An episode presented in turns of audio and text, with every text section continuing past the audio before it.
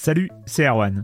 Je me permets ce petit message avant votre podcast pour vous parler du festival Silence on Joue qui aura lieu le 25 mai prochain à la Cité des Sciences et de l'Industrie à Paris. De 10h à 22h, on vous prépare une journée qu'on espère passionnante avec des discussions, des débats au cœur même de la Cité des Sciences et une soirée mémorable dans un grand amphithéâtre. La billetterie est ouverte, le lien est dans la description des derniers épisodes et vous trouverez aussi un lien vers la programmation. C'est 20 euros pour la journée et la soirée, et si vous voulez juste passer nous voir en journée, il suffit d'une entrée classique pour la cité, c'est 13 euros tarif plein avec éventuellement des réductions. C'est la première fois qu'on organise un truc pareil et on espère vraiment que vous répondrez présente et présent. En tout cas, nous, on a très envie de vous croiser de rencontrer celles et ceux qui nous écoutent chaque semaine. Rendez-vous donc le 25 mai et je vous laisse avec votre épisode de Silence en joue ou de la bande-annonce ou de Gâchette gauche ou de Dans la boucle. Enfin bref, bonne écoute.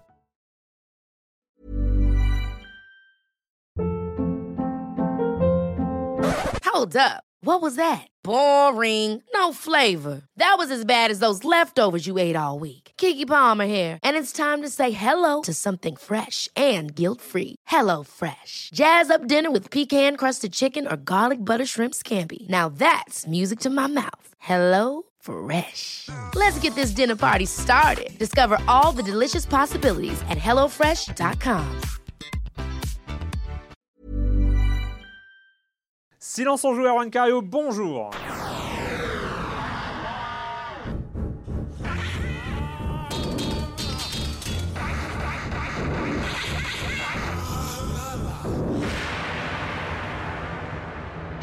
Au programme cette semaine, euh, des jeux, des jeux un peu majeurs pour commencer. Street Fighter V, bien sûr, et Far Cry Primal. Et on parlera aussi, parce qu'il faut en parler, parce que c'est important, de Gravity Rush Remastered, parce qu'on n'en avait pas assez parlé la première fois, et donc il faut en reparler parce que c'est trop bien.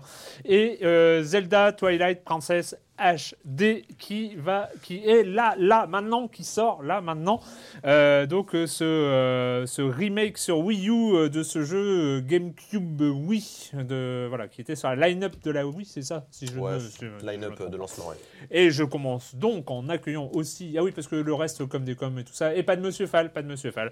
On va lancer un appel à. On va lancer un avis de recherche. mais euh, mais il va.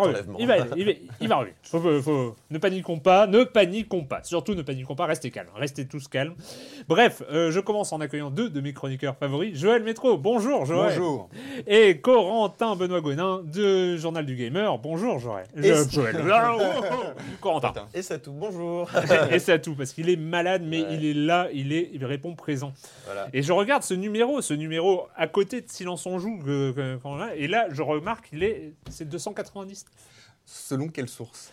Alors c'est selon le premier décompte parce qu'en fait selon le deuxième décompte on est déjà à la 301 donc euh, bon c'est un peu c'est pire que donc vous l'aurez compris, vous l'aurez compris, bah, c'est dû euh, un peu au, euh, au comment bordel, non pas, enfin à, la- à la difficulté, enfin à la, à la nouvelle organisation, enfin voilà, que ça a été un tout petit peu compliqué d'organiser quelque chose d'un poil sérieux pour euh, pour la 300e, on aurait adoré, mais euh, mais ça va pas être le cas. Euh, donc on va fêter la 300e dans une prochaine émission, dans les prochaines semaines. hein. Euh, On vous dira, on vous en dira plus. Ce sera, on fera un enregistrement à cette, à, ce- à cette occasion. Ce sera pour la 303, 4, Mm. 5, 6e. On fêtera la 300e un peu en décalé. C'est promis. On commence, on commence quand même avec, euh, avec toi, euh, Corentin.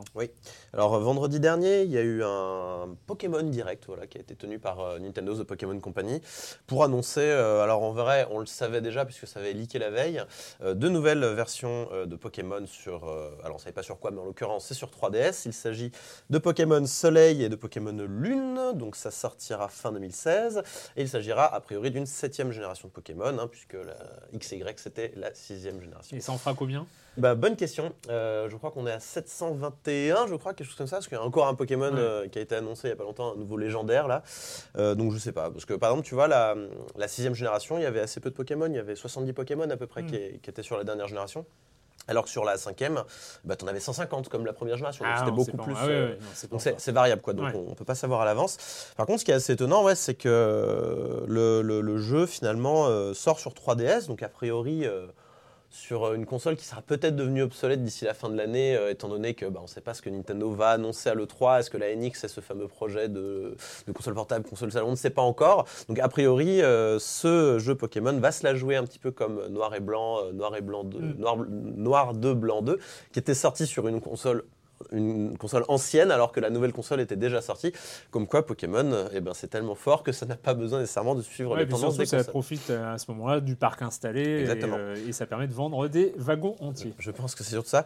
Et donc euh, cette annonce, euh, enfin toutes ces annonces ont été faites dans le cadre plus général de- des 20 ans de Pokémon que l'on fête, que l'on a fêté la semaine dernière. Je crois que c'était samedi l'anniversaire. Et euh, voilà, 20 ans. Double page euh, dans l'IB. Oui, oui. Non, et à propos de génération, je me demande souvent comment, comment justement ils ont réussi à, trouver un autre public en fait que ceux des.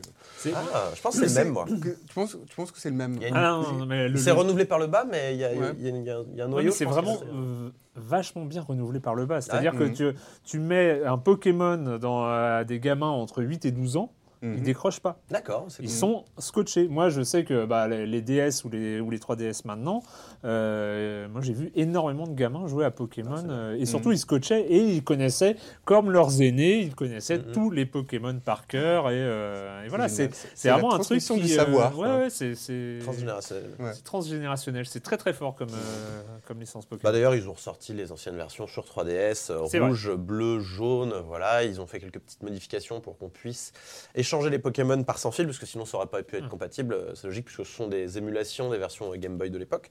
Et puis, euh, ils ont annoncé également que les Pokémon qu'on attraperait dans ces versions émulées seraient transférables dans la Pokébank, qui est ce Pokémon de cloud de Pokémon entre guillemets, où on peut envoyer tous ces Pokémon pour les transférer d'une version à l'autre. C'est assez Non, pratique. Ça existe? Vous savez pas? Non, je Ah, savais pas. euh, Non, la- mais la je suis un peu largué au niveau Pokémon. La banque Pokémon, bah, qui sert, euh, ouais, voilà, c'est ton espace de stockage euh, de Pokémon Le euh, sur le Cloud. cloud. Ah, Voilà. trop bien. Euh, Joël, des nouvelles du, euh, du, du- de la surprise de cet été. Voilà, Ouais, l'énorme surprise. Alors moi que j'ai découvert assez tardivement, d'ailleurs que j'ai découvert cet hiver, mais alors ça m'a bien comblé euh, certaines, certaines soirées. Enfin, je suis devenu absolument fan de, de ce jeu. Il s'agit de Rocket League. Donc voilà, le, le principe du jeu où on joue, qui est assez con. Donc voilà, on joue euh, assez Oui, non, non, bête, oui, assez bête. Donc on joue, euh, voilà, on joue au foot avec des, euh, avec des bagnoles. Et je, moi, je trouve ça vraiment génial. C'est exceptionnel. hein. C'est exceptionnel. Ouais. Et du coup, en fait, le, Jeremy euh, Dunham donc de Psyonix a annoncé les chiffres de vente officiels, en fait, parce que le jeu donc, avait été mis à disposition gratuit d'abord sur le PS+. PS, le PS Plus. C'est ça qui avait fait décoller. hein. Ouais, Mm. bien, bien. Et donc, du coup, en fait, le jeu qui est depuis sorti sur euh, PC, donc qui est sorti sur PC, sur Xbox One, a, euh, en grand, en fait, c'est vendu à 4 millions d'exemplaires. Et c'est sans compter, en fait, les 7 autres millions de joueurs donc, qui l'ont euh, acquis gratuitement. Donc, c'est plutôt un, un- un C'est joli, énorme, un joli énorme, succès 11 millions, voilà, euh, pour, ça- ouais. pour ce petit jeu. Et euh, un succès qui est également, comment dire, reconnu par, euh, par euh, le cinéma, puisqu'en fait, le film, le, film, le film, comment dire, Batman, c'était quoi Batman, Batman. vers- versus Superman, Oui. euh, Dawn of, je ne sais plus comment il s'appelle. Voilà. En fait, ils sont associés au jeu pour permettre d'implémenter la Batmobile à l'intérieur du jeu. Donc, un, un DLC purement cosmétique à 2 euros. Mais j'avoue, je me demande si je ne vais pas craquer quoi, Ah. pour conduire ma petite Batmobile sur, En même temps, sur la le Batmobile, terrain. je trouve qu'elle va bien avec, euh, avec Rocket League. Mm. Il, y a, il y a- il y a une cohérence. Enfin, Mm. Voilà, je peux- Puis il l'avait déjà fait avec Portal, il l'avait déjà fait avec euh, comment s'appelle euh, Sunset Overdrive aussi pour la- l'occasion de la sortie Xbox One.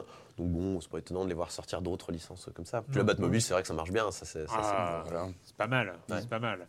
Euh, Rocket League, ouais, et du coup, dès qu'on en parle, c'est l'effet immédiat. J'ai envie d'y jouer. C'est- voilà, ça doit faire euh, trois mois ou quatre mois que j'ai pas lancé une partie de Rocket League, mais dès qu'on parle de Rocket League, j'ai envie d'y jouer. Et donc, euh, à la fin de cette émission, hein, je vais, euh, non, j'ai mon ordinateur au bureau et j'ai Rocket League dessus, donc ça- ça- Ah bah bravo mais oui, c'est vachement bien. Le com des coms d'il y a deux semaines, un peu moins. euh, c'est, on va commencer avec Je ne suis pas un robot qui nous dit bonne chronique de Firewatch, mettant en évidence les qualités et défauts du jeu sans rien spoiler. Oh, on a, on a, Non. ouais, on a Ouais, évité, on bien, a évité. C'était compliqué. On sent néanmoins votre envie de citadin de se promener dans la nature. Donc, pour aller plus loin, une fois Firewatch fini, il faut prendre. Alors, il met des photos, il faut prendre des montres boussole et puis direction la belle forêt de Fontainebleau où il nous met des, des grandes photos. Ouais, il faudrait faire des, comme ça. Je crois qu'ils ont sorti un mode là où on peut imprimer la carte euh, pour jouer entre guillemets en coop. euh. Sans repérer. Il y en a un qui a la carte et l'autre qui joue sans regarder la carte. Oh, pas mal, pas mal. Euh, Allen San, euh, je, la mets, tout- je, mets parce que ça me fait rire quand même. Pour répondre à Erwan, euh, parce que j'ai dû parler de la Xbox One. hein. Je n'ai, euh, aucun intérêt à ach- à acheter une Xbox One, qui est pour moi une mauvaise console. D'ailleurs, sur cette gen, s'il n'y avait pas eu Uncharted 4 et Bloodborne, j'aurais acheté une, aucune, je n'aurais acheté aucune console. Le, PC propose tellement plus et tellement mieux. Et celui qui dirait le contraire n'est qu'un menteur. Il suffit de sortir la liste de tous les jeux. Non, c'est juste qu'on est en 2016 et qu'on est encore capable de se bastonner sur euh, les, Non, bah, sur les plateformes. je- je souscris, mais en même temps avec la réserve suivante qui est que bah, on n'a pas tous envie de s'emmerder à construire une configuration capable de faire tourner les plus gros jeux aussi, même si c'est vrai que le PC reste, pour, pour celui qui a un peu de temps à mettre, la, la plateforme la plus polyvalente et la plus intéressante. Non, mais en fait, ce que j'aime beaucoup, non, mais en fait, bon, après, euh, on a, on a- tout le monde a son avis, mais ce que j'aime beaucoup, c'est dès qu'il y a quelqu'un qui lance cette affirmation sur laquelle le PC, la PS4, euh, la Wii, non, personne ne dit la Wii, U, mais euh, le. Bah, en fait, la Wii Ça, U joue, dans sa courelle. En fait, Mais elle a, c'est- elle, a, elle a ses propres jeux qui sont jouables nulle part ailleurs. Et ben Et, à euh, chaque fois, il y a et- des et gens pour dire jeux. Ah oui, non, je suis d'accord ou je ne suis pas d'accord. Et ce qui n'a pas Mm. manqué parce qu'il y a des gens Donc qui. ça, c'est le sujet euh, à troll typique. Bah. C'est génial, on est en 2016, ça marche encore. Bah, du. Faudrait avoir une étude euh, ethnographique là-dessus sur euh, le rapport euh, des, euh, des joueurs à leur, euh, à leur plateforme. Enfin, Ah, c'est- bah, comme les supporters d'équipes de, foot, c'est pareil. Euh, Pour moi, on dépense de l'argent, on a envie de se dire, je me suis pas fait avoir en achetant cette console quand même assez chère, donc on on n'a pas envie de reconnaître qu'on a pu faire une erreur. Donc, euh, Ah, je crois pas que c'est comme une équipe de foot. parce Ouais. qu'on passe pas facilement de l'OM au supporter de l'OM au supporter PSG. Je ah, pense que c'est c'est un peu vrai. Alors que ouais, sur cette génération-là, beaucoup de joueurs Xbox 360 sont passés sur PS4. on a dit. Ouais. Et bref, euh, pour finir, euh, Stonga 9, qui lui a pas trouvé que l'émission n'était pas très claire. Alors euh, voilà, pour lui, alors ce qu'il a compris ou pas. donc Unravel, c'est mignon, c'est beau, mais c'est bien. C'est trop facile, ça c'est sûr, mais je n'ai pas trop réussi à comprendre si vous aviez aimé ou non. Alors est-ce qu'on a aimé? Oui. Oui, un peu. Euh, Firewatch, c'est beau, les dialogues sont bons. Impossible de comprendre si c'est bien ou s'il y a un tant soit peu de gameplay ou même s'il y a une histoire derrière les dialogues d'ailleurs. Ah oui, alors ça, le problème c'est qu'il fallait un peu euh, se tourner autour du sujet je- parce que raconter l'histoire, voilà, c'est il faut, spoiler, on, on peut peut pas pas, on raconter l'histoire. L'histoire est bien et c'est très bien Firewatch. Euh, et Pony Island, c'est moche, les musiques sont dégueu. Alors là, c'est de lui. hein. C'est buggé à mort, l'histoire est globalement naze, mais il y a plein de bonnes idées. C'est ça? Mais c'est pas bugué à mort. c'est- En fait, les, les tu bugs t'exprimes mal. Tu t'exprimes mal, quand on entend, tu t'exprimes mal. Les bugs font partie du jeu en fait. Voilà. Mm. Donc, euh, et c'est bien? Oui, c'est bien. Voilà. Surtout que c'est pas cher du tout. Alors là. En fait, il faudrait qu'on mette à chaque fois, on va dire. Une bon, note. alors, on, ouais, on fait Ah un non, mais les gens, ils veulent des notes. Non, non, mais c'est insupportable. Les gens, ils veulent absolument des notes. Ils veulent pas d'avis modéré, ils veulent des notes. Ouais. On va, on va mettre des notes. Non, on va pas mettre de notes. Euh, bref, euh, c'était pas très clair cette semaine. Ça donnait vraiment pas, envie- pas vraiment envie non plus d'ailleurs. Bah, voilà. Peut-être que.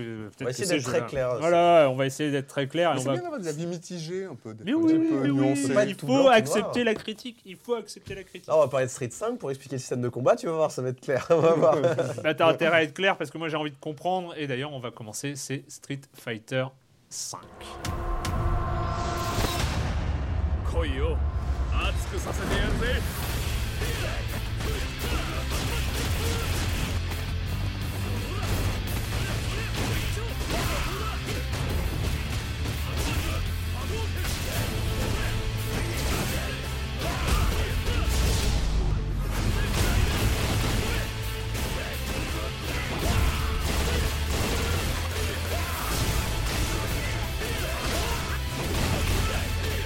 Pourquoi tant de violence Je sais pas pourquoi je dis ça. Pas- Désolé, pardon.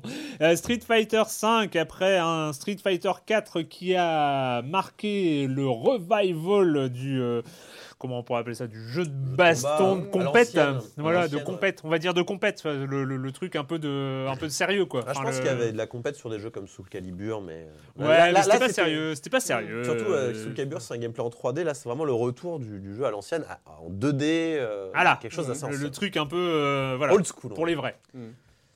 Oui, voilà, très Hein, bien. voilà, c'est- c'est c'est très ça, bien. Street c'est 4 ça. euh, a ramené un jeu, en fait, c'est un petit peu le successeur de Street Fighter 2. C'est-à-dire que le, le- le Street Fighter 4, en fait, est parti, est revenu un petit peu sur ses pattes dans l'évolution naturelle des Street Ouais. Fighter, et est revenu sur un sur un style de jeu un peu plus raide, un peu plus, on va dire, euh, stratégique, alors que Street 3 était un peu plus sur, euh, on va dire, euh, demander des réflexes assez de taré, et c'était plus sur la Et puis les autres jeux de combat partaient un peu en cacahuète, hein, euh, côté Dead or Alive ou machin, c'était un. voilà. Bah, même Street a eu ses moments, Ouais. a eu ses moments un petit peu de perdition dans les, les les jeux en 3D. euh, c'était ex euh, cross alpha, machin. Enfin, on comprenait plus rien de ce qui se Moi, passait. j'ai jamais rien compris. moi, enfin, voilà. Donc voilà, ce Street Fighter V arrive avec 16 combattants, dont 4 nouveaux, et, euh, et il y en aura de nouveaux courants année Ouais. 2016. Alors, des nouveaux anciens. parce que nouveaux anciens, oui, euh, Alex, Balrog, Guile, Guile, oui, c'est très étonnant. mais J'étais d'ailleurs étonné de ne pas avoir dans Même, il n'y a pas Honda, 16 hein, qui est un classique. euh, il n'y a pas Honda. Ex- Exactement.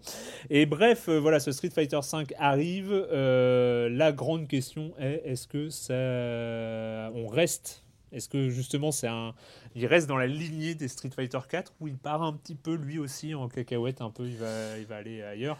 Mais je vais te laisser euh, présenter un peu le truc Corentin parce Alors, que. Street 5, euh, ça fait un moment en fait que les gens y jouent puisqu'il a été en bêta euh, depuis un long moment. Oui. Euh, voilà, les gens qui l'avaient précommandé pouvaient y jouer sur PS4, puis sur PC, puis sur les deux. Enfin voilà, c'est un long moment en fait que les gens essaient d'y jouer un petit peu, mais par intermittence, on va dire. Et depuis tout ce temps, en fait, on a essayé de comprendre un petit peu comment fonctionnait le nouveau système qui a été introduit dans, dans cette version. Le nouveau système. Moi, je vais prendre mes notes. Alors vas-y. Je vais prendre mes notes parce que, alors, moi déjà, je crois que je l'avais expliqué à l'époque, mais bon, euh, moi je, je suis de la, la, la guilde des tapoteurs. Tu vois, c'est, c'est, c'est la, la guilde des tapoteurs, c'est en... Mais la guilde. mais, ah, là, tu vois, tu comprends. Corentin, tu comprends, la guilde des tapoteurs, c'est ceux qui ne savent même pas qu'on peut parer, par exemple, un Ah, coup. hein, ça- non, mieux, ça- non. même pas. Oh, bah, Non, c'est terrible. Non, mais oui, c'est terrible. C'est. Je, je, je- voilà. Je- et alors, alors, le problème de la guilde des tapoteurs, c'est qu'un tapoteur ne peut jouer que contre un autre tapoteur, Ah oui. parce qu'autrement, on se fait défoncer la tête.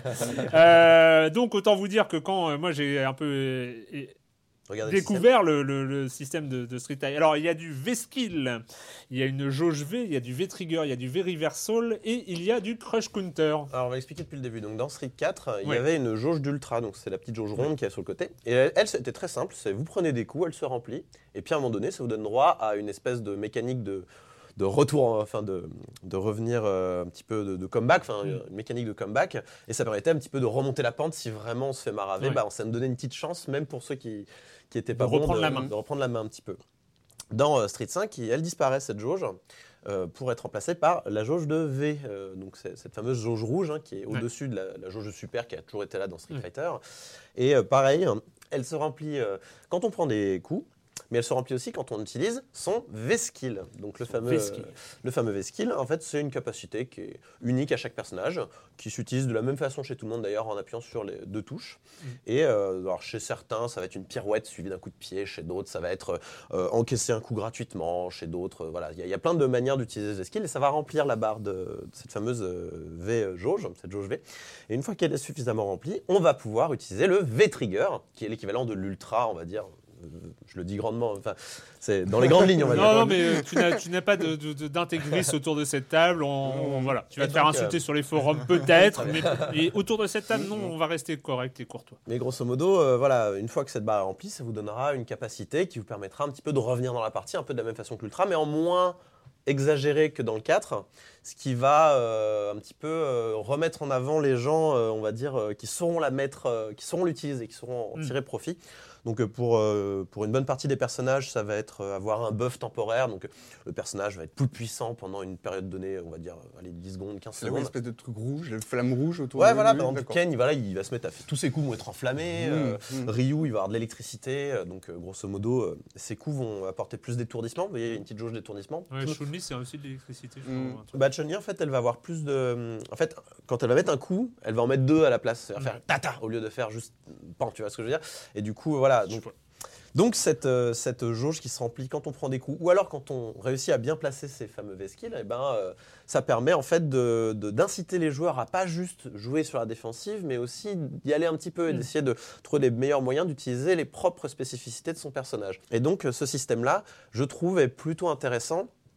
Euh, pour euh, éviter euh, ce qu'on a pu voir dans Street 4, c'est-à-dire des matchs très très défensifs euh, au début de, enfin même euh, assez tard dans Street 4, quand il y avait deux personnages qui jouaient beaucoup sur la défense, bah, ils plantaient leur tente chacun dans leur coin et puis euh, et puis ils faisaient rien parfois. Je me rappelle de, de matchs commentés par Ken Bogart, le commentateur Évidemment. de Street Fighter, où il y avait deux Honda qui bougeaient pas, ils faisaient juste des coups dans le coin au cas où il y a un mec qui viendrait. Mais voilà, c'était un peu ridicule. Là, on a vraiment un jeu qui est un peu plus basé sur Sur l'attaque. sur l'attaque, mais en même temps qui demande qui demande beaucoup plus de précision. C'est-à-dire que le, le jeu est, est plus exigeant dans la manière d'attaquer Mm.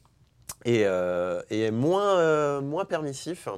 Et du coup, euh, par exemple, euh, si jamais vous mettez un coup de pied, une balayette dans la garde, ben, c'est garanti, vous, pouvez, vous pourrez, euh, vous ferez punir en fait euh, par une balayette aussi, par exemple. Alors qu'avant, c'était pas forcément évident de, de répondre à une balayette même dans la garde. C'était un peu plus safe. Et euh, donc aujourd'hui, en fait, le... ça incite à l'attaque, mais en même temps, le... en même temps, c'est plus risqué d'attaquer. Donc c'est vraiment. Faut pas taper dans les, dans les, dans les gardes, en fait. Bah oui, non, mais il faut jamais taper dans les gardes de manière Ah bon? générale.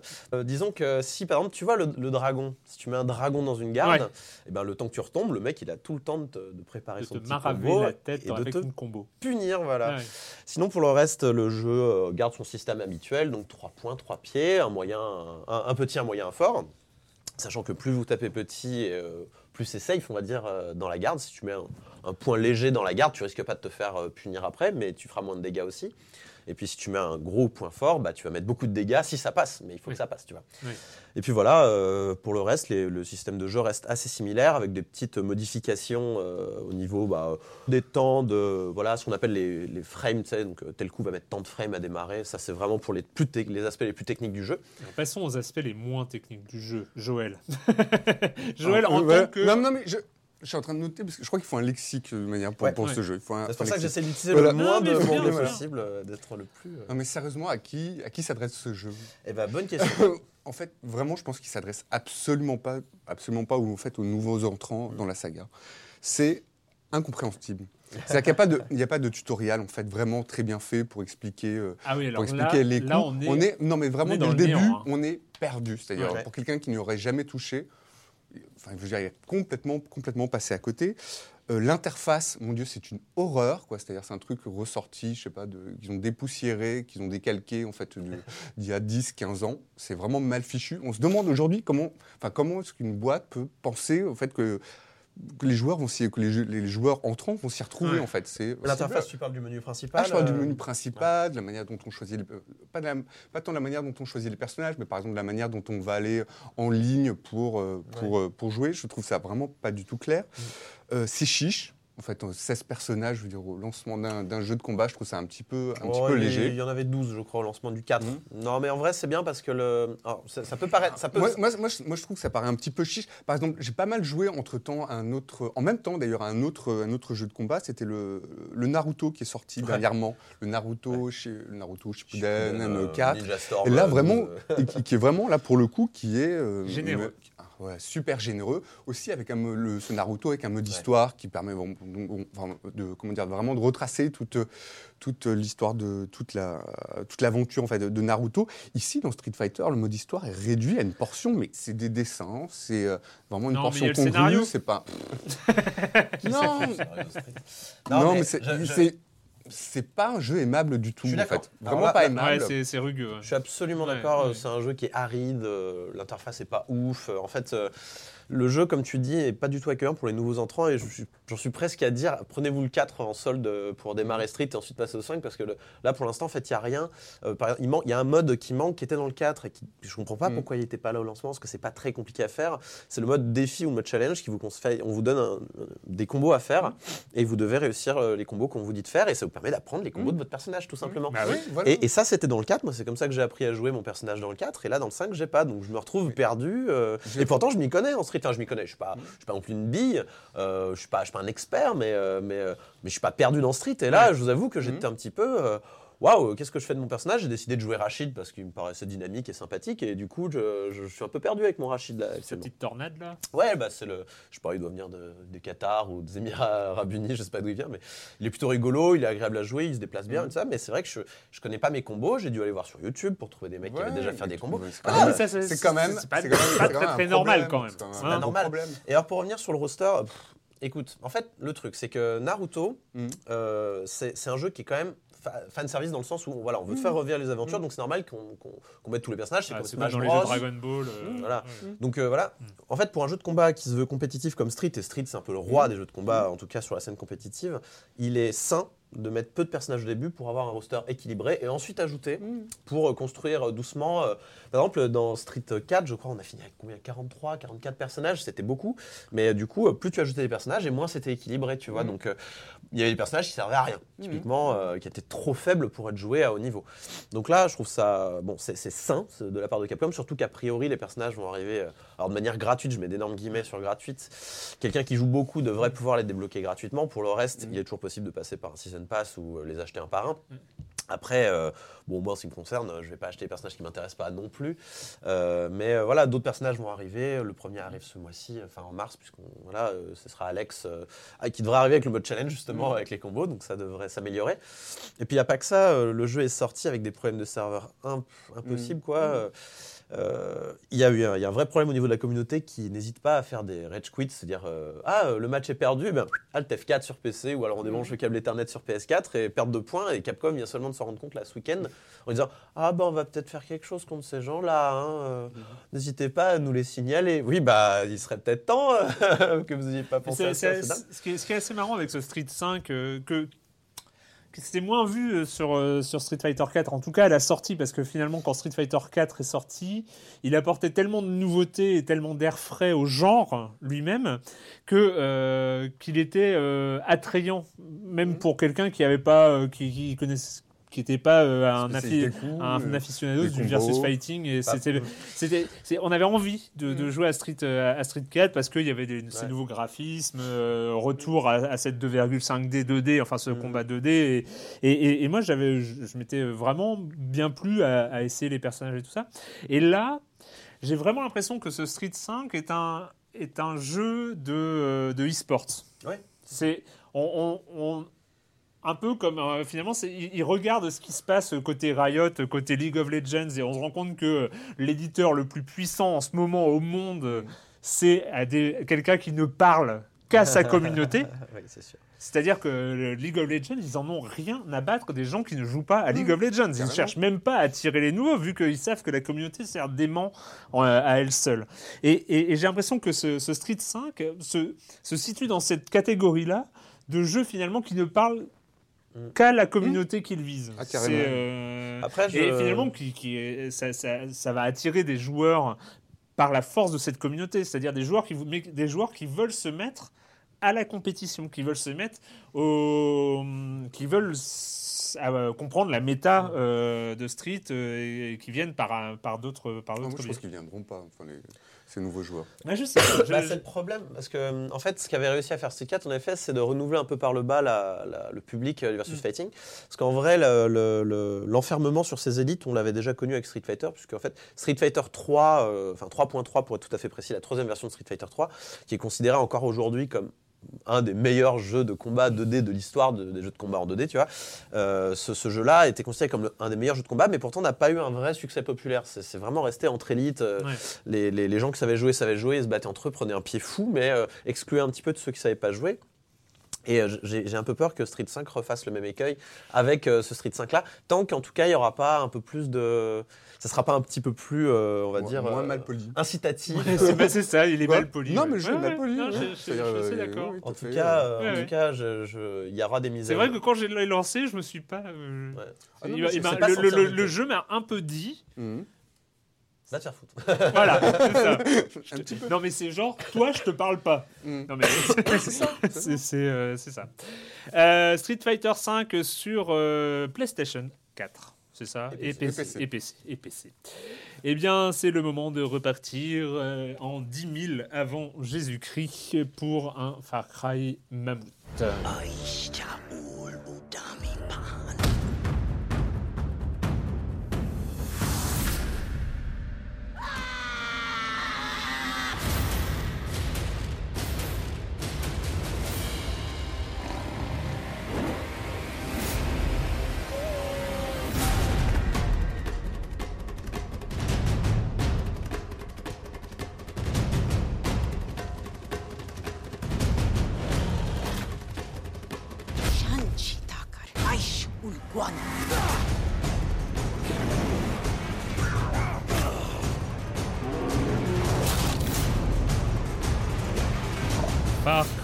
Primal, nouvelle itération de, euh, de la licence qui avait connu un revival au niveau de Far Cry 3, Mhm. parce qu'on est vraiment dans, voilà, c'est une suite de, enfin c'est Far Cry avait recommencé à Far Cry 3 et on avait eu le Far Cry 4 dans, au Tibet et là Mhm. euh, ce Far Cry Primal qui revient très très loin en arrière, qui revient 10 000 ans avant Jésus-Christ euh, à ce qu'on appelle la préhistoire avec des mammouths. Euh, Des on- dents de sabre, des- Ouais, les dents de sabre, oui, les dents de de dents de sabre, sabre. les dents de sabre. les loups, Ouais, les ouais. ours des Il cavernes. n'y avait pas encore Internet. C'est vrai. Ou alors le débit était bas.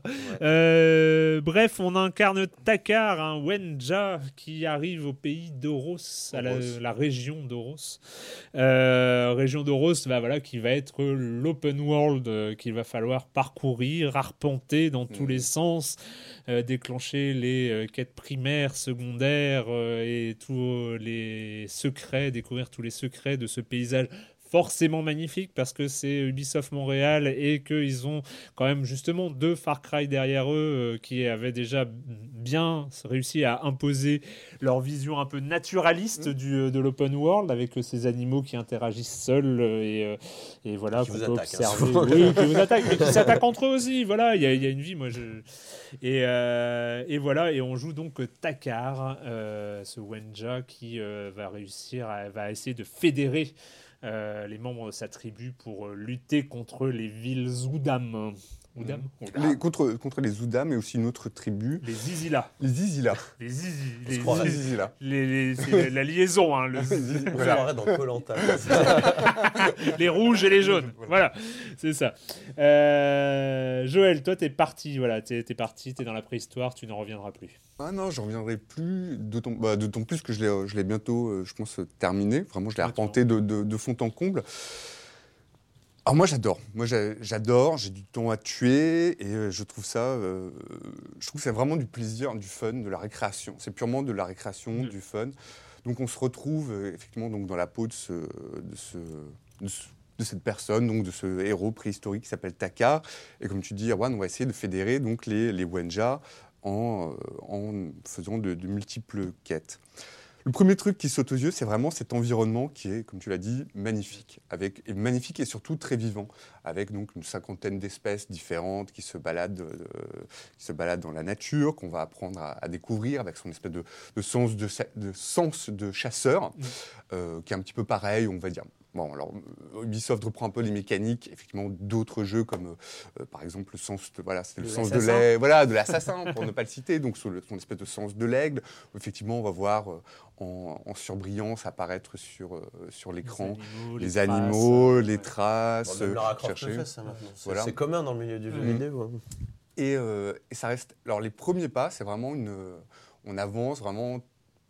Bah, Pas, pas à pas, justement, en essayant de, en essayant de Allez, pas alors, se les, faire. les- les- les tout premiers pas, je, je trouve que c'est très intelligent là pour le coup euh, de la part Mhm. d'Ubisoft Montréal. J'ai trouvé que l'introduction euh, où on est avec ses premiers potes Mhm. et tout ça et on découvre la chasse aux mammouths. Ouais. Et je trouve cette introduction particulièrement puissante Mhm. et euh, ça te met euh, parce que évidemment après on revient un peu en bas de l'échelle. Hein, on va pas, on, on, on se tape, pas- on, on chasse pas du mammouth dès le départ. non, enfin, non, faut on va plutôt chasser du, du lapin. enfin, du Du lapin ou des chèvres, des chèvres, Des- hein, des surtout chèvres. des chèvres. Mais cette introduction où on attaque un mammouth et puis après on se fait un peu dérouiller la tête par un dent de sabre, euh, je ne spoil rien parce que Mm. c'est vraiment la, la- la- la- la scène d'intro quoi. C'est euh, les premiers, les, les tout premiers pas. Mm. Et je trouve que c'est une euh, une introduction, voilà, une introduction au monde qui est exceptionnelle. Enfin, Mm. euh, il y a vraiment des grosses sensations dès le départ. C'est c'est très bien pensé. Ouais, alors moi, ça m'a pas trop marqué justement cette, Ah ouais euh, cette intro. Non, c'est vraiment, c'est vraiment tout le début où on est au nord, au nord, euh, ou je sais plus, enfin dans le, sur l'est de la carte, on voit qu'on va devoir, euh, qu'on va devoir découvrir bah, effectivement une grande région euh, composée à la fois de, je sais pas, il y a de la toundra, alors c'est très varié, il y a de la toundra, il y a des glaciers, il y a des marécages, donc c'est assez, et c'est très bien. Je trouve que la, la topographie des lieux est très, est très bien aménagée, c'est-à-dire qu'on va apprendre, par exemple, au fur et à mesure, à découvrir on peut bah, contourner certaines montagnes pour accéder à des cols où se trouve en fait donc un, je sais pas, un personnage ou un, un animal légendaire à, à tuer, voire à apprivoiser. Voilà, très sympathique, le, le- le- comment dire, l'apprivoisement d'a- d'animaux.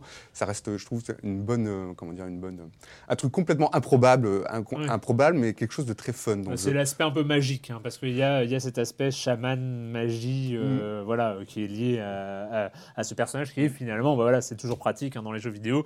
On a un côté un peu élu.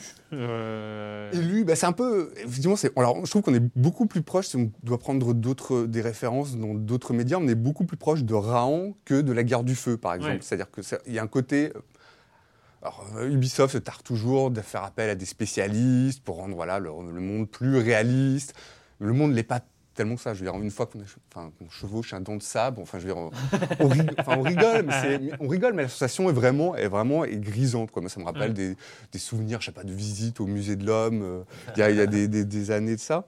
Et euh, oui, alors plus proche de Raon, parce que ce côté, genre ce, ce héros qui, bon, qui a aucun charisme, il faut le dire. euh, mais voilà, Da- Takar, bon, il n'est pas très, euh, là, sa psychologie n'est pas du tout développée. On Le parle dans Far Cry, ça, non? Ça, on a- Non, ça non, développe ça- pas c'était beau. Non, alors, ce qui était intéressant dans les Far Cry, euh, notamment dans le Far Cry 3, c'est l'antagonisme Ouais. qu'il y avait entre le, le, voilà, le méchant, personnage ouais. qu'on avait et le grand méchant. méchant. C'est surtout Ouais, le vraiment, méchant qui a, voilà. a un caractère dans Far Et Cry. là, je trouve. du coup, il n'y en a pas vraiment. Enfin, Ouais. les méchants, parce qu'il y a des espèces de grosses brutes de méchants, mais ils tiennent pas vraiment, euh, tiennent pas vraiment euh, la route, quoi.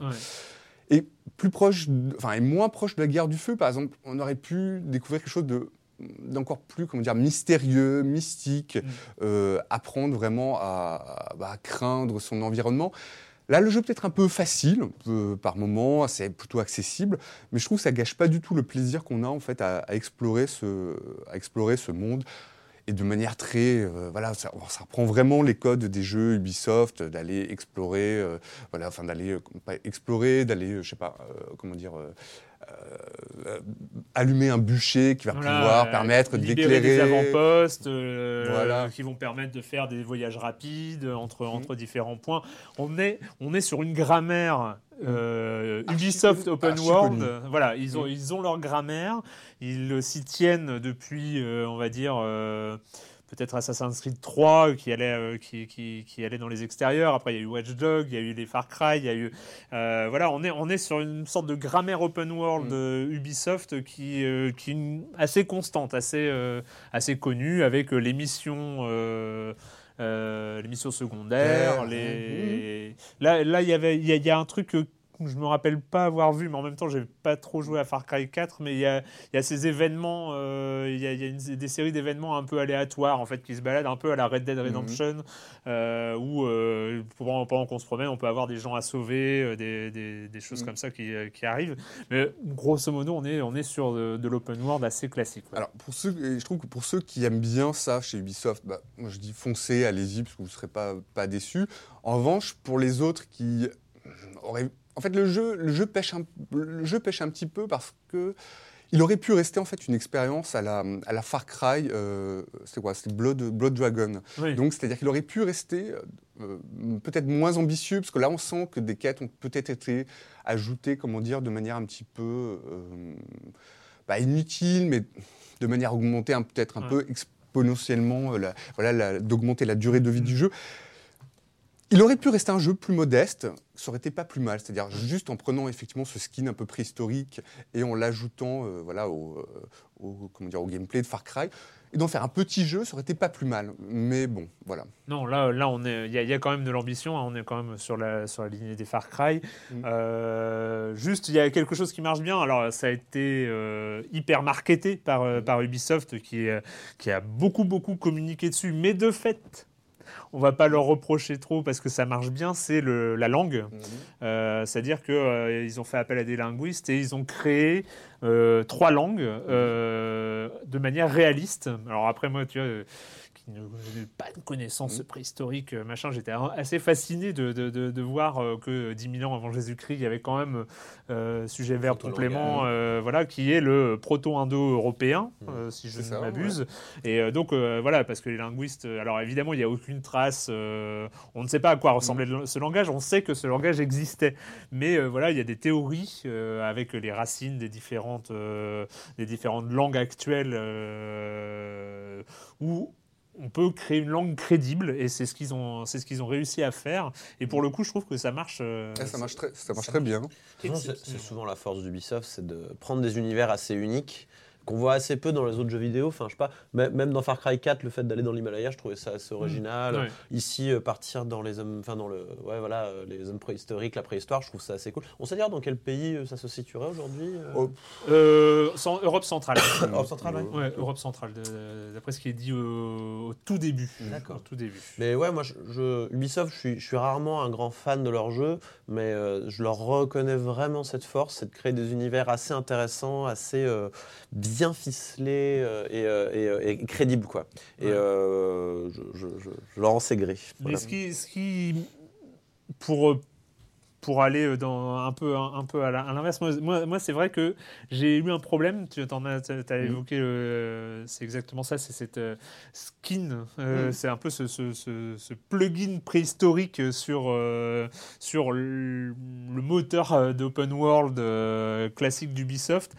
Moi, m'a un peu réfréné. C'est euh, ce qu'on sait aujourd'hui que même là, il y a, il y a un, un- un semblant de scénario, bon, qui, euh, qui, bah, qui accroche un- pas trop.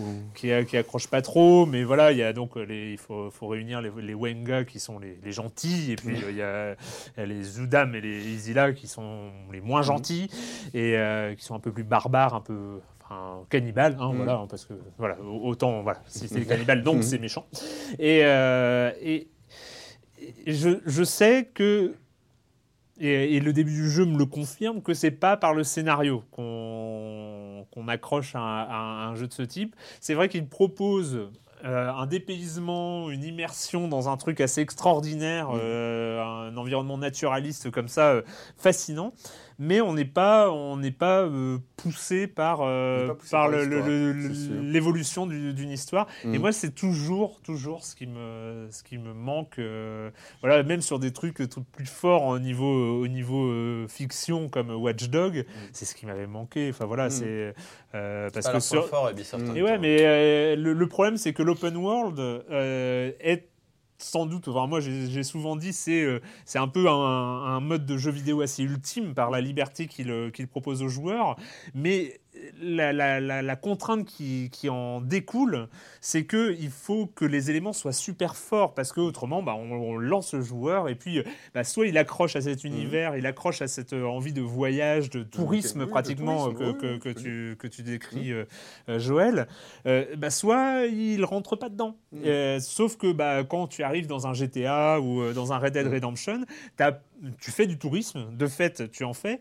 mais en plus tu es T'es propulsé par l'histoire, t'as envie Mm. de, t'as envie d'avancer, et je trouve que c'est toujours ce truc-là qui, qui manque. euh, il manque quelque chose en plus, Mm. un espèce de supplément, euh, supplément d'âme. Ouais, euh, carrément. de-.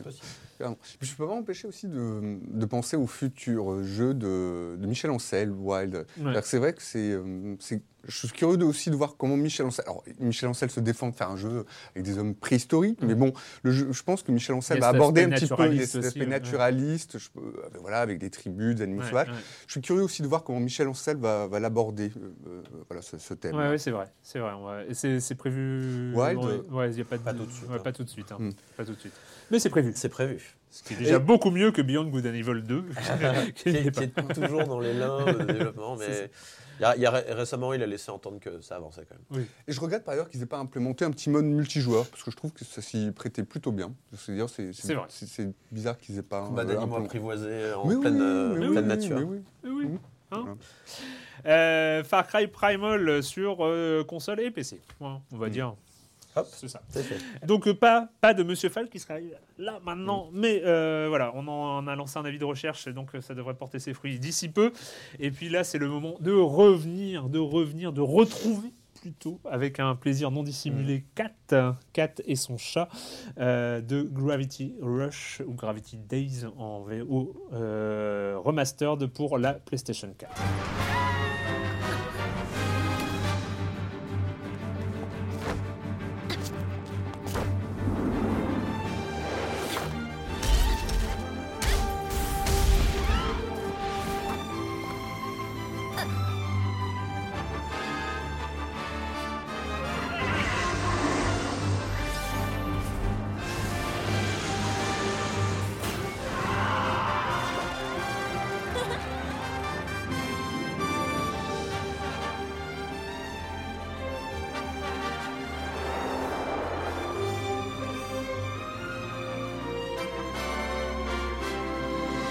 Pourquoi, pourquoi est-ce que j'ai coupé cette formidable musique On aurait dû l'écouter jusqu'au bout. C'est toujours, oh, c'est quelque chose quand même cette bande originale de Gravity Rush. Gravity Rush sorti il y a déjà quelques temps sur la PlayStation Vita. D'ailleurs, c'était un des, Pouh, ça devait être le deux ou troisième jeu euh, un peu intéressant de cette console parce qu'il n'y en a pas eu beaucoup des jeux intéressants sur cette pas, console. c'était pas- euh, c'était pas un des jeux du lancement, euh, Gravity Rush? Ah, je crois que c'est venu un an après. Ouais, Ah, ouais, arrivé ouais, c'était, non, c'était le, le- il y avait le Uncharted de Ah, oui. machin qui était Mhm. au lancement, mais c'était un, un petit peu après. Euh, mais voilà, une, une claque assez incroyable de Keishiro Toyama euh, aux manettes, euh, qui avait bossé notamment sur Silent Hill et Forbidden Siren, qui avait euh, un peu complètement changé de, de style pour le genre, qui avait raconté s'être inspiré de, de l'œuvre de Moebius pour, euh, pour concevoir un peu son univers de tête en bas et de voilà de de, de- sens d'arriver dans tous les sens. Et euh, et puis voilà et puis c'était exceptionnel c'était en plus un jeu qui utilisait à l'époque euh, complètement la- les capacités de la PlayStation Vita qui, euh, qui était Mhm. très très malin à ce niveau-là qui utilisait même le pas d'arrière si je crois bien je crois me souvenir Je me rappelle pas. Enfin, je crois pas, pour le coup. ah bon? Euh, bah, je l'ai fait sur Vita il y a pas longtemps. J'ai pas souvenir de je crois qu'il y avait un mode où tu Ah, quand, tu dans les mode, modes de glisse non t'avais pas un Ah, oh, quelle horreur. Oh, quelle horreur. Oui, non, mais je sais, mais justement, c'était pas C'est forcément. vrai, tout tu- n'était pas. tu me euh, le mais je crois que je passais ces moments-là. Enfin, je- ouais, c'est vrai, ça, ça me revient. C'était pas les passages les plus réussis. Non, c'était pas les passages les plus réussis. Mais c'était un jeu absolument exceptionnel. Et il ressort donc euh, euh, sur PlayStation 4. Euh, Joël, tu as fait le premier. Tu as. re- tu as Ah ouais, je suis retourné avec, euh, avec plaisir. quoi. C'est vrai que c'était, c'était une claque à l'époque. Aujourd'hui, peut-être un petit peu, bon, un petit peu moins, mais pour ceux qui n'auraient pas essayé sur PS Vita, ça vaut vraiment, ça vaut vraiment le coup. Notamment par, euh, bah, moi, je- moi, ce qui m'a le plus passionné, c'est la direction artistique du jeu. Effectivement, ce mélange entre la, la BD euh, belle, la bande dessinée belge et le côté euh, voilà animation japonaise. Je trouve que c'était très, très, C'est ré- rarement aussi très réussi. réussi quand même, ce- ce- C'est- cette espèce de mélange des genres justement euh, en termes de direction artistique. Et là, je trouve que tout, euh, tout fonctionne à Tout- merveille. Tout fonctionne bien. C'est voilà, très fluide comme ça, à l'image des, euh, des espèces d'animations, enfin des animations qu'il y a entre les entre les chapitres. On a l'impression effectivement de parcourir un, un manga à toute vitesse. Avec son héroïne, Kat, euh, voilà, qui cette jeune jeune femme qui se retrouve là dans cette dans cette grande ville, qui se réveille, qui sait pas qui elle est. C'est une femme un peu euh, un peu une jeune femme un peu mutine, un peu rigolote, voilà, qui, qui se réveille euh, amnésique et aux côtés d'un aux côtés d'un chat, d'un chat qui est magnifique, elle est tout noire avec Mm. des étoiles qui, qui scintillent, qui scintillent, voilà à l'intérieur. Donc moi j'ai suis retourné avec un voilà avec un plaisir. Avec un plaisir, intact. Euh, le passage en fait à la, console PS4 est peut-être un petit peu plus compliqué parce que c'est vrai que la manette, la DualShock manette, en fait, il va falloir l'orienter un petit peu pour préciser, euh, pour faire des des, des coups avec précision. Donc ça demande peut-être un petit temps d'adaptation, mais sinon c'est euh, c'est plutôt bien fait.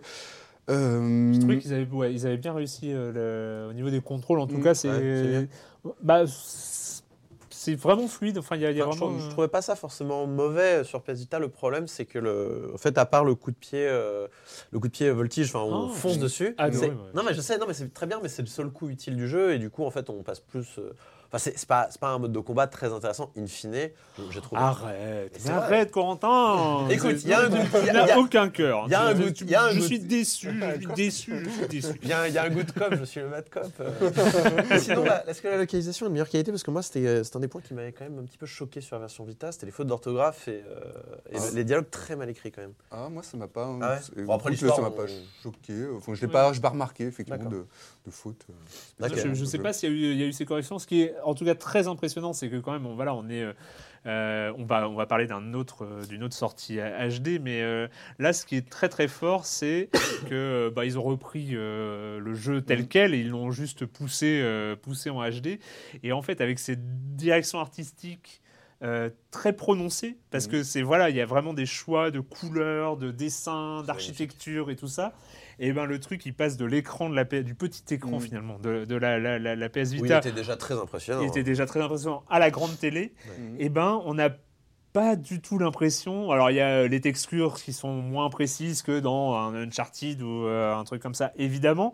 Mais ça reste magnifique. Ça Mm. reste, euh, ça reste un univers euh, complètement euh, fascinant où, où on se plonge. En plus, vu que c'est un truc de, de changement de gravité où on slalom entre les, on slalom entre les immeubles, on, Ah on On- est vraiment cul par-dessus tête. Quoi. on, est, on est dans tous les sens et, et, et, et, et- et ça passe super bien. Enfin voilà, il y a, il y a- il y a pas de, on, on garde la même fascination et à aucun moment on se dit ah ouais non c'est un petit peu, euh, c'est un petit peu pas beau pour la PlayStation 4. Non c'est voilà il y a des choix. En fait c'est des choix esthétiques Mhm. qui sont là, qui restent forts et euh, voilà moi je trouve que ça a pas du tout souffert et euh, après, je ne sais pas si je le refinirais euh, de la même manière euh, sur, euh, sur PlayStation 4. Je ne pense pas pour, euh, pour des questions de temps. Mais, mais, mais c- voilà, pour ceux qui n'ont pas joué à Gravity Rush sur Vita, et il y en a beaucoup, parce Ah que ouais, voilà, ouais. malheureusement, c'est- c'était- ça n'a Voilà, pas je été la console la plus. Euh, Je l'ai eu entre les mains il y, a, y a pas si longtemps que ça. C'est vrai que c'est un jeu que je voulais faire juste pour sa direction artistique. Ça, c'est vrai qu'elle est assez irréprochable. Y compris pour les musiques d'ailleurs, on n'en a pas parlé. Mais... Mm. Donc on a écouté un petit peu et la, la, la, est, est très très bien. Donc Gravity Rush Remastered sur PlayStation 4 et nous allons finir cette émission avec Un autre remake. un autre remake, c'est la fin des la fin d'émission remake avec Zelda Twilight Princess HD.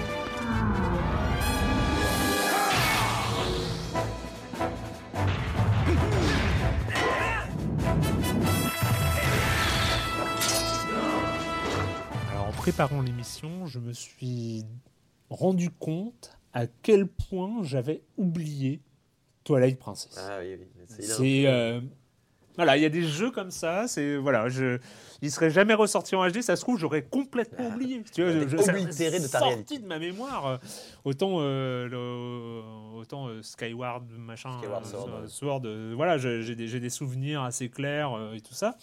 Twilight Princess, euh, il y a ce truc du loup là, il y a ce truc du loup.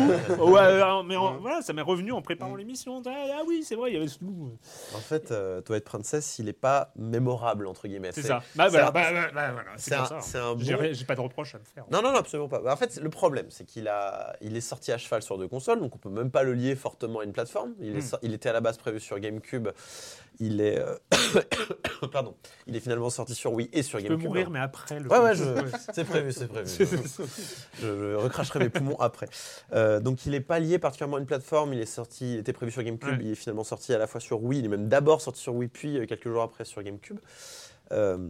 Et, et surtout, je, je trouve qu'à part la notion de loup qu'on a un petit peu dans le jeu, qui est, que- qui est intéressante, mais un peu mal exploitée à mon sens, il a rien de vraiment qui fait un coup d'éclat. Dans Ouais. Skyward Sword, c'était un petit peu le, le Zelda full motion control, euh, qui était bon, qui était réussi ou pas réussi, ça c'est, euh, ça dépend des gens. Euh, Pour, pour beaucoup, c'est quand même pas réussi, mais euh, Mais c'est plus mémorable en tout cas. Enfin, après, je dis pas que c'est formidable. Mais et surtout, euh, à mon sens, il est arrivé après Wind Waker, qui lui explosait par sa direction artistique, explosait par euh, le fait que, hey, c'est un, un jeu de- d'heroic fantasy mais qui se passe dans la mer, euh, qui, était, qui était tellement unique dans la façon dont il s'est fait, euh, cell shading pour la première fois, voilà, c'était vraiment un Et Zelda. il est sorti original. avant Okami, qui en termes de loup a quand même beaucoup plus marqué les joueurs de la. Wii. Alors, euh, les joueurs de la Wii, c'est sûr. Euh, les joueurs tout court, je sais pas. Okami, ça, ça reste assez euh, confidentiel Ouais, malgré tout. de- Ouais, Ouais, je- quand même, quand même. Mais en tout cas, euh, ouais, Okami, euh, pour le, à, à mon sens, objectivement, je préfère Okami à Twilight Princess. Très Ah bah, euh, c'est pas le seul. Je suis pas le seul, mais euh, en tant que fan de Zelda, euh, Oui. ça, ça fait mal, ça me fait un peu mal, tu vois. Mais bref, Twilight Princess, ouais, donc, qui, a- qui ressort euh, sur Wii U après une, un remake HD également de The Wind Waker euh, qui est sorti il y a peut-être deux ans, quelque chose comme ça.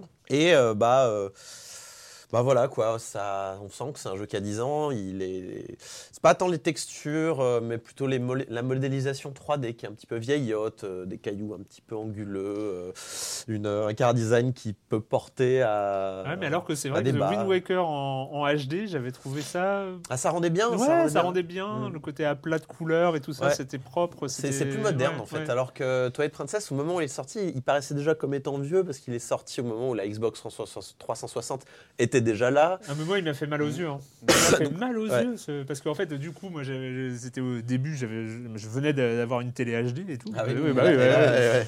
C'était écrit en gros, et heureusement. ça, fait, ça fait mal. Euh, donc là, fatalement, on joue à la version, on joue à une version avec bouton. Donc là, Ouais. plus, plus pro- aucun problème de, de- de pratique, on va dire, de, de Mm. l'épée, hein, parce que ça, ça pouvait être un problème.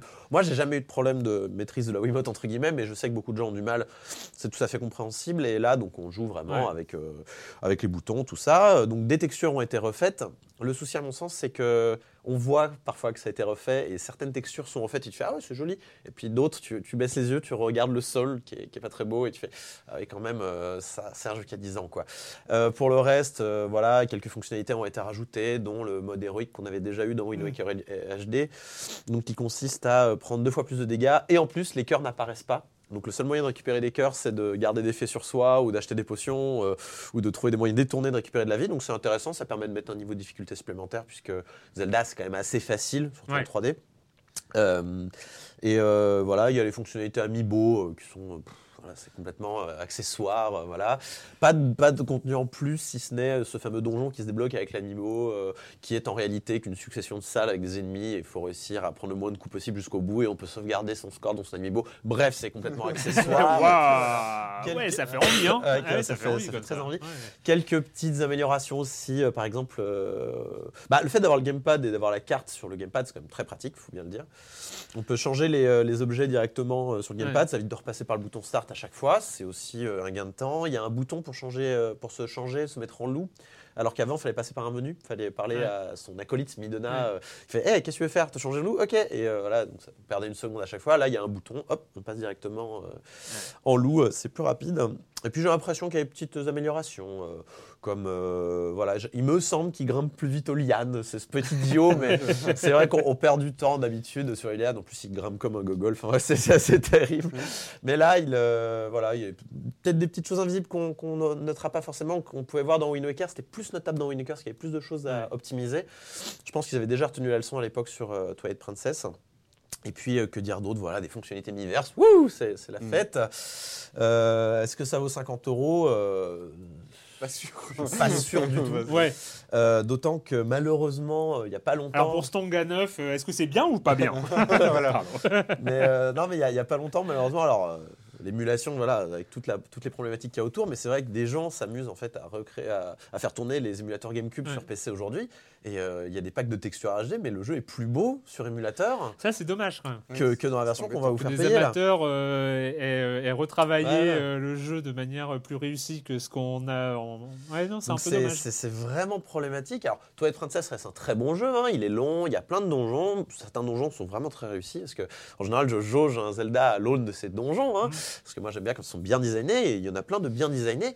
Mais quand même, on se dit euh, Ah, pourquoi ils n'ont pas été un peu plus loin euh, euh, Pourquoi ils n'ont pas décidé de faire un vrai remake ou alors une nouvelle interprétation de l'univers Parce qu'il y a de quoi faire? Alors, la réponse est simple et tu vas me la Il donner. y a le Zelda Wii U Mhm. qui a- arrive. Exactement, il y a le vrai Zelda qui arrive et surtout ils n'ont pas le temps, ils n'ont pas les moyens, il y a la NX à préparer, euh, il faut des jeux bouche-trous et malheureusement euh, tout ce qu'on a eu en fin d'année euh, 2015 et tout ce qu'on a en ce début d'année euh, 2016 dont euh, Twilight Princess, bah, ce sont des jeux bouche-trous.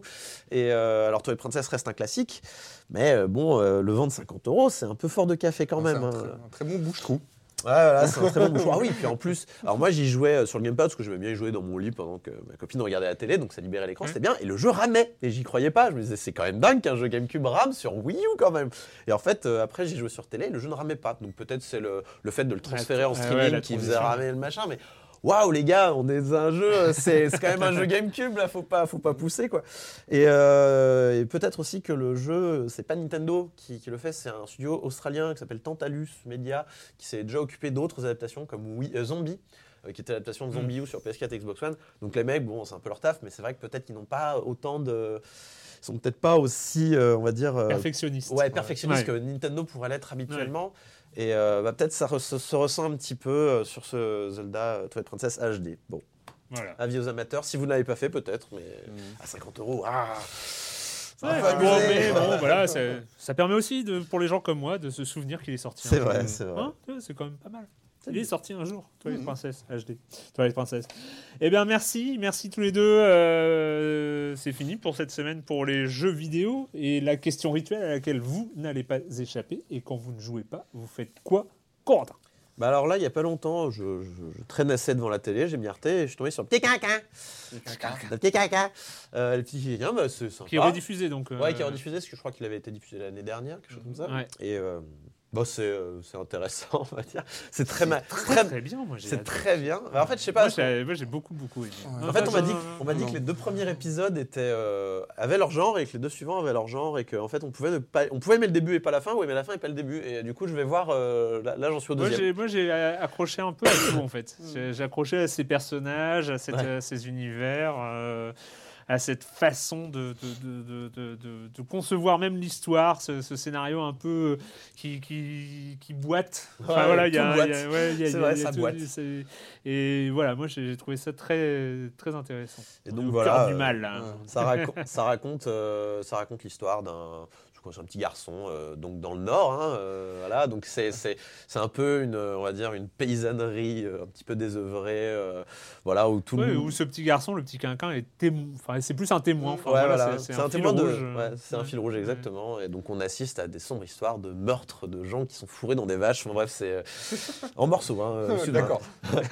mais, des, mais mais- mais des fois, il manque des bouts. euh. Et en fait, ce qui est, ce qui est absolument pas rassurant, c'est que les, euh, le, le- le commissaire, euh, enfin le- le- les, les agents de la gendarmerie euh, nationale, vos papiers s'il vous plaît, sont absolument pas plus malins que, que les gamins. ou Ils sont exceptionnels. Et, ils sont, et c'est très très très drôle, euh, au moins au début. Donc je, je vais voir les deux épisodes suivants, mais en tout cas, c'est très intéressant. C'est sur Arte, je crois que c'est encore disponible sur Arte plus 7, donc euh, allez jeter un œil. Joël Euh, alors moi, je me suis lancé dans une... Ça faisait longtemps que je ne m'étais pas lancé dans une grande saga de, de fantasy. Alors je suis en train de... Alors quand j'ai appris en fait que les droits d'adaptation, en fait, à la fois en série, en jeu vidéo, euh, allaient être relancés, allaient être relancés, euh, je me suis dit ah tiens ça pourrait être intéressant de jeter un coup d'œil. Enfin c'est plus qu'un coup d'œil que j'ai jeté puisque ça fait je crois ça- le premier tome fait à peu près 800 pages. voilà et c'est la saga du, du tueur de, de roi, la chronique pardon, chronique du tueur de roi. Le, le premier livre ah, le premier livre s'appelle Le nom du vent. Ça a été écrit en 2007 par euh, un Américain qui s'appelle Patrick Rothfuss. Et ben, c'est vraiment pas mal du tout. C'est vraiment de la fantaisie très, euh, très classique. Donc, euh, on retrouve des dragons, euh, des, euh, De la magie. de la magie, de la magie. Et il y a un petit côté aussi très roman d'apprentissage parce qu'en fait, on voit ce jeu, le, le héros qui s'appelle Kvothe va passer par, va passer, comment dire, par, par une espèce d'université où il va apprendre à, à, voilà, à décupler ses, ses pouvoirs qu'il qu'il a en lui. Alors, c'est vraiment de la fantaisie très, très classique, mais c'est vraiment raconté avec beaucoup d'enthousiasme, de générosité, et que je, trouve- je suis vraiment tombé euh, bah, accro quoi, à, à ce, à cette Il y saga. a combien quoi. de tomes de 800 pages? Alors, je crois qu'il y a déjà deux tomes écrits, et je crois qu'il y a un troisième qui va être en parution, qui va paraître euh, cette année. Et je trouve ça vraiment euh, pas mal du tout, vraiment Tueur chouette. de roi. Hum, le tueur de roi. Et moi, comme il y a deux semaines, euh, je passe pas. C'est- Ouais, non, mais ouais, c'est pas le temps. Bref, non, mais c'est, j'y travaille, j'y travaille activement et je pense que je vais euh, faire des révisions pour la prochaine émission. La semaine Mm. prochaine, j'aurai, j'aurai j'aurai un quand vous, quand vous ne jouez pas, vous faites quoi Promis. Euh, bah, c'est fini pour cette semaine. Euh, nous, on se retrouve très vite la semaine prochaine. À la technique, c'était Mathilde Mallet. Pour une fois, j'ai pas oublié et je me rattrape pour toutes les fois où j'ai oublié et que c'était ta- pas très très bien. Elle est toujours là et elle nous sauve la vie encore. Et, euh, et voilà, et nous on se retrouve très bientôt pour parler de jeux vidéo ici même. Ciao.